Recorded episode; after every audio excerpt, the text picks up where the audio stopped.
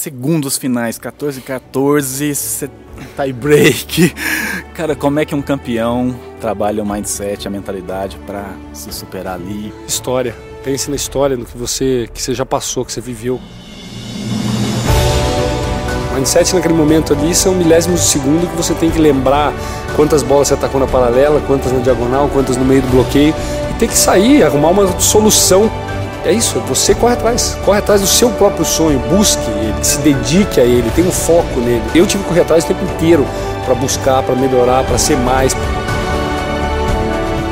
Respirar. Eu costumo sempre respira, tranquilidade, porque não adianta. Se você fizer tudo afobado, tudo nas pressas, você não vai fazer nada direito. Só você pode estragar com o teu sonho. Se você não correr atrás, não for, não buscar, a gente fica esperando que alguma coisa aconteça. Não vai acontecer se você não correr atrás. Obrigado, Giba. É Conversei com um grande campeão aqui.